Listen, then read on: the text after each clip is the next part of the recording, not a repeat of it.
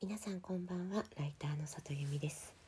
この番組は文章を書くことや表現することについて毎晩23時にお届けしている深夜のラブレターです、えー、今日はね専門分野についてちょっと話そうかなというふうに思っています、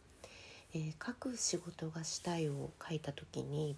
あの私はヘアスタイルという専門分野があるんですけれども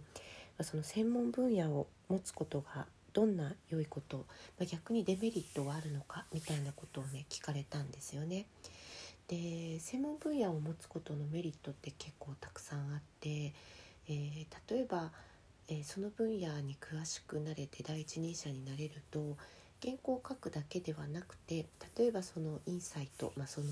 業界の中で一番新しいこううん、情報が集まってくる人になってくるとオピニオンを出せるような立ち位置になるっていうことが、まあ、一つあるかなというふうに思います。私の友人でも、まあ、お金の分野のプロフェッショナルであったりとか人事系の原稿のプロフェッショナルであるとかあとはあの医療系ですね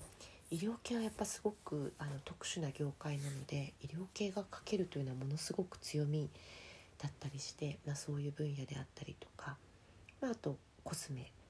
メイクファッションの分野とかですねでそういうお仕事をしていると例えばメイクやファッションだと、えっと、いろんな先に先の情報が手に入るので、えアパレルメーカーさんのところから、まあ、商品開発であったりとか、え自分たちの EC サイトどんな風にしたらいいかみたいなそういうアドバイザーとしての仕事も入ってきたりします。私の場合だと、まあ、ヘアスタイルってかなり狭いジャンルですけれどもヘアスタイルで言えば、まあ、今年のトレンドどんな風に考えるかっていうような取材依頼も入ってきますし、えっと、あとは商品開発ですよね。新しいシャンプーやワックスのスタイリング開発みたいな仕事もありましたしあと、まあ、いろんなそのヘアスタイルに対する読者さんのニーズをいっぱい聞く仕事なのでえ、美容師さん美容院の方からコンサルティングに入ってほしいと言われたりもしくは美容師さん向けのセミナー今こんなことをお客さんが求めていますよということをセミナーできたりします。でまあ、こういうなんかその第一人者のポジションになれることができるといろんな仕事の幅が広がるっていうのがまず一つメリットかなというふうに思います。あともう一つよく言われるのは一つ専門分野を持つとですね他のジャンルもですね攻略の仕方が分かりやすいというのは一つあるんですよね。だからお金の専門家とか人事の専門家とかファッションの専門家のライターさんたちっていうのは実は他の業界にこうピボットしたとしてもその業界を早くこう把握する能力があるなというふうに私は思っています。なのでまあもともとファッション誌出身であったりしてもビジネスの、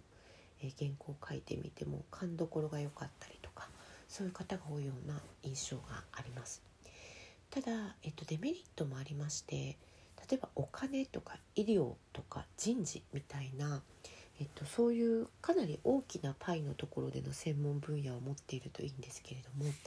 まあ、私のようにヘアスタイルってまあかなりニッチなニッチなそうですねジャンル1本で、えー、行こうとすると、まあ、書ける媒体って限られていますしライバル誌は書けないとなると、えー、同じ時期に進行している記事のうち何本かしかできなかったりするので、うん、それ自体が結構難しいってこともありますしあとはですね業界自体が消滅するっていうジャンルもあったりするんですよ。でその時ってやっぱり一本でやっているとなかなか、まあ、大変なのかなって思う時もあります。たださっき言ったように、まあ、専門ジャンルを持っている人って、えー、そのジャンルがたとえなくなったとしても横にピボットする力は強いのかなとは思っているので、まあ、そんなところも、あのー、考えながら専門分野を持つか持たないかっていうのは考えていってもいいかなというふうに思います。えー、私は20代の、えー、と真ん中から30代の真ん中まで、えー、かなり思い切ってヘアスタイル以外の仕事は一切受けないというような形で、えーと、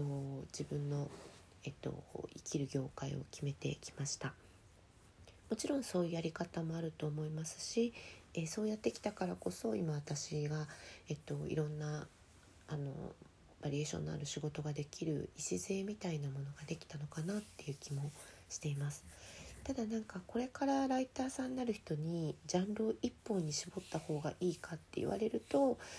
うん最初はなんかある程度いろいろやってみてで私がこの業界好きって思ったところでまあ絞っていくっていう方法をおすすめするかなというふうに思います。確かに旗が立っていてここが書けますっていうふうに言えるのって、えー、ライターとしては生き残り戦略としてはとてもいいことなのでただですね意外といろいろやってみないと適性って分かんないこともあったりすると思うんですよね。私もなんか自分がヘアスタイルの原稿を書く人になるなんても全く思っていなかったので。なのでいろいろ試してみて、えー、何か気になったジャンル。これだったらなんかずっとやってても苦にならないっていうジャンルを見つけるのがいいのかもしれないというふうに思いました、えー、参考になるかなならないかな、